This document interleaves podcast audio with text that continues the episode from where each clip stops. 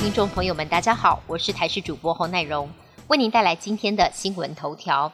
二零二二基隆中原季放水灯及花车游行在昨天晚间登场。今年由于疫情趋缓，也开放表演团体跟着花车一起游行，不止在地民众捧场观礼，参与团体也是拿出看家本领，出动旗队、拉拉队以及扯铃队表演，甚至还有巨龙喷火等等精彩演出。而今年是由黄姓宗亲会轮值主谱，全年龄层几乎是总动员。希望将这项已经一百六十八年历史的重要民俗文化继续传承下去。原物料价格称在高档，月饼主要原料鸭蛋黄越近中秋越贵，价格已经涨了约一成多。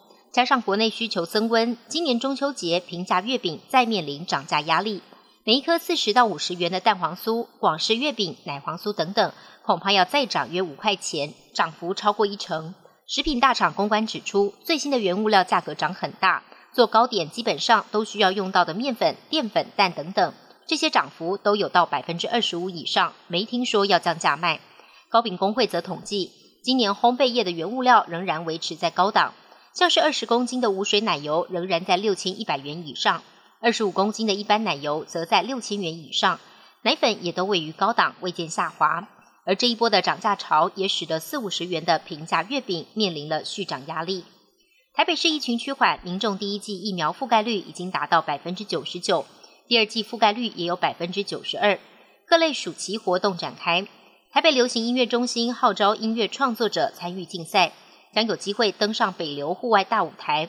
台北自来水园区将举办台北河岸同乐会，规划十米天空滑水道。台北市立动物园与儿童新乐园都开放夜间场，避开炎热的暑假时光。外电焦点部分，拜登政府日前曾经考虑调整中国进口美国产品的关税，包括部分货物的关税减免甚至撤销，以疏解美国国内的通膨压力。不过这个月初，众议院议长佩洛西访问台湾，中国大动作对台军演进行威吓。消息人士指出，美国不愿对中国的耀武扬威示弱，已经评估多时的选项，很可能就此搁置。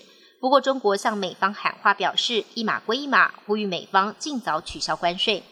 一名武装男子试图进入美国联邦调查局的大楼，但并未成功闯入。逃亡过程遭到警方击毙。事件发生在俄亥俄州辛辛那提，当地时间十一号上午九点左右。枪手闯进 FBI 大楼不成，随后驾车逃逸。警方封锁道路追捕嫌犯。不久之后，在附近发现他的踪迹，没想到嫌犯竟然朝着警方开枪。双方交火时，嫌犯遭到警方击毙。还好事件没有造成远警的伤亡。至于嫌犯的动机为何，还有待厘清。北韩官方媒体十一号报道，北韩领导人金正恩宣布北韩战胜新冠疫情，下令解除五月份开始实施的大规模防疫措施。而北韩官媒也释出民众外出购物的影片，似乎向外界宣示北韩已经远离疫情。本节新闻由台视新闻制作，感谢您的收听。更多内容请锁定台视各界新闻与台视新闻 YouTube 频道。